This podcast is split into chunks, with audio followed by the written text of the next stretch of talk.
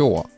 普段と違う時間帯曜日に行くと違う人がジムにはいるという話をします。前お伝えした通り私は夜から朝のジムが閉まっている時間だけを使えるコースという安めのコースを申し込んでジムに行ってるんですけれどもその最初に申し込んだ時に、えーまお昼の時間帯とかに使ってもいいよというチケットを何枚かもらいました。で、そのチケットの有効期限があと1ヶ月ぐらいで切れてしまうということに気づきましたので、ちょっとそれ有効期限切れちゃうともったいないので、せっかくなので使おうと思って、えーいつものジムに、いつもと違う時間帯に行ってきました。普段はさっきお伝えした通り、夜から朝の、朝方にかけて行ってるんですけど、今日はですね、休日の午後4時ぐらいにジムに行ってみました。するとですね、驚くことにめちゃくちゃ人がいました。うんね、めちゃくちゃって言うとちょっと持ってますね。えーそんなにはいないかな。まあ、20人ぐらいはでもいたような気がします。私が普段夜中行く時だと多くて5人とか、少ない時は私以外誰もいないぐらいのこともあるんで、まあそれに比べたら多いですよね。で、トレーニング機器も結構使われてて、やっぱあの、ジムとか行ったことある皆さんご存知と思うんですけど、人気があるのってやっぱベンチプレスとかの台ですよね。やっぱなんか人はなぜかベンチプレスが好きなようなんですけど、えー例えばそのベンチプレスの台も、でも私の行ってるジムは一応3台ぐらいあんのかな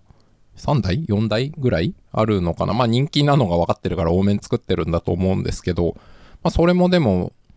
結構埋まってたりとか、あとスクワットのできるスクワットラックもう2つか3つかあるんですけど、それも埋まってたのかな？みたいな感じで、あの夜とは全然光景が違うなと思いました。で、なんかトレーニングしてる人たちはそうですね、あんまりどうだろうな、大きく違うかっていうとわかんないんですけど、まあ、20代、30代ぐらいのジムで鍛えるの大好きですっていう雰囲気の、まあ、男性も女性もいましたし、そうですね、まあ、60代、70代ぐらいの男性とかもいましたかね。でも少なかったかな。なんかやっぱ多かったのは、20代、30代ぐらいの方が多かったかなという気はしました。で、えっ、と、私が普段夜中行くときは、いわゆるあの、エアロビクスって今あんま言わないですかね。まあ、ヨガとか、あの、いわゆるスタジオか。スタジオっていうのがいいのかな。あの、スタジオゾーンみたいなところで、こう、レッスンとかは、えー夜中は当然やってないんですけど、まあ、平日にせよ、休日にせよ、その昼の日中の時間帯は、その、スタジオの、えーなんていうんですかね、ああいうプログラムもやってるので、まあ私が行った時はやってなかったんですけど、行ってしばらくしたらなんかプログラムが始まって、えーこうみんなで、こう運動しました。ダンスだったのかなあれは。何かやってたんですけど、なんかそれ見てると、あ、いいなと思って、いや別にその普段すごいそういうダンスとかしたいわけではないんですけど、こうなんかジムでたまにそういうのをやるっていうのはなんか体をそのジムのトレーニング機器で使うのとは違う動かし方ができるんじゃないかなとかまあ楽しそうだなという気がしたのでちょっとまだチケットが余ってるので、えー次行った時はその、えーダンスなのかヨガなのかまあそういうスタジオプログラムを1個やってみようかなと思っています。あとは、えっ、と、そこの私の行ってるジムはプールもあるんですね。で、まあ当然普段夜とか朝とかのその夜中コースで行ったらプールは閉まってて使えないんですけど、まあ日中行けばプールは使えるので、で、今日行って受付の方に何が使えるんですかって聞いたらプールも使えますよって言われて、あ、そっか、使えるんだったら、なんか水着とか持ってくればよかったなってまあ思ったんですけど、まあまあまあ、そんなね、1回目からいきなり全部やりたいことができるわけではないので、はい。まあ今回は、え1回その昼コースを学んだということで、ちょっと学習して、次からはですね、まあや、次からというか次やってみたいのは、まあそのさっき言ったスタジオプログラム1個やってみたいなっていうのと、あとプールも行って、そうですね。まあな、20分、30分でいいんですけど、久々に泳いでみたいなというのを思いました。で、まあやっぱ、それって普段のその夜中コースだと本当黙々と、あのトレーニング機器を使うだけというか、なので、結構やっぱり違う体験かなと思いました。で、あとそうですね、夜中コースと違うのは、と、その、スタッフさんも、そのフロアにいるんですね、トレーニングフロアに。で、例えば、機器の使い方がわからないとか、なんかそういう質問にも、えー、このトレーナーさんが答えてくれるというのがありました。で、これ結構良くて、私夜中行って、なんか気になる機械が2つぐらいあったんですけど、うん、どこを鍛えるのかもよくわからないし、使い方もよくわからなくて、これどうしたもんかなと思って使わないままだったんですけど、今日行ってみて聞いてみて、あ、ここの筋肉鍛えるのにこうやって使うんだっていうのが分かったんですね。なので、今日これで昼学習したので、次夜中コースで行くときには一人でできるなと思うので、なんかそういった意味では、夜中コースの人も一回こう昼でトレーナーさんがいる時に行ってみることで、なんでしょうね。まあ、こう先生に教えてもらってこう自習できるみたいな感じに似てるのかもしれないですけど、こう機材というか道具の使い方がわかるというのは、まあいいなと思いました。あとはなんかこう、今日ジムにいる人たち見てると、ま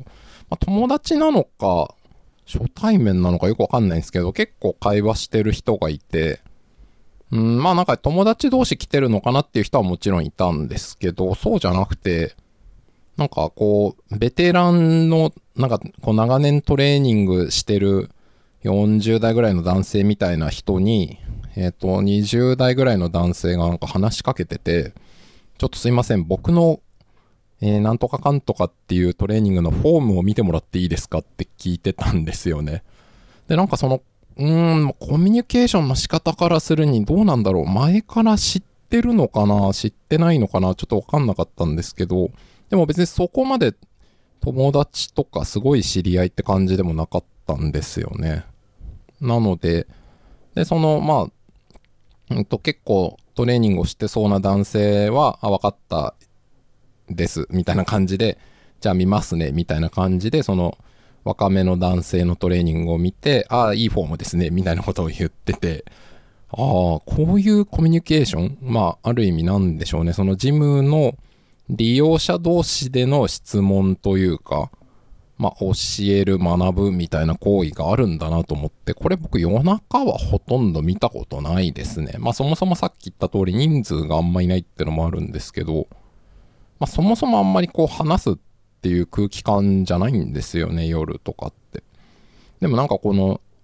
まあ、今日は休日だからかもしれないけど、この休日、日中のジムの人たちは結構なんかコミュニケーションが多めな人も多いなと思いました。まあでもこれ今言ってて思いましたけど、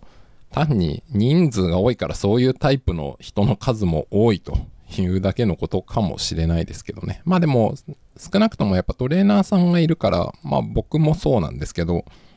これどうやって使ったらいいんでしょうかみたいな質問は当然発生してくるので、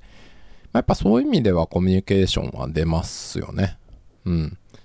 っていうことを考えると、まあなんでしょうね。ジムという場にコミュニケーションを結構求めたいという人にとっては、あんまり夜中コース行っても、満たされるものはないんじゃないかなと思ったので、なんかそういう方は、はい、日中コースに行った方がいいと思うし、あと、僕はまだできてないですけど、そのスタジオプログラムとか、なんかそういうのを通じて、はい、なんか他の人と、まあその同じ釜の飯じゃなくなくて、その同じ動き、同じトレーニングをする中みたいな感じで、はい、なんかこうコミュニケーションとかはきっと生まれるんじゃないのかなという気がしたので、まあ、正直私自身はそこにそこまで興味はないんですけど、まあ、そういうことが、はい、関心ある方は、ジムっていうのは、はい、日中コースに行くのがいいだろうという、なんか当たり前のことを思いました。以上です。ありがとうございました。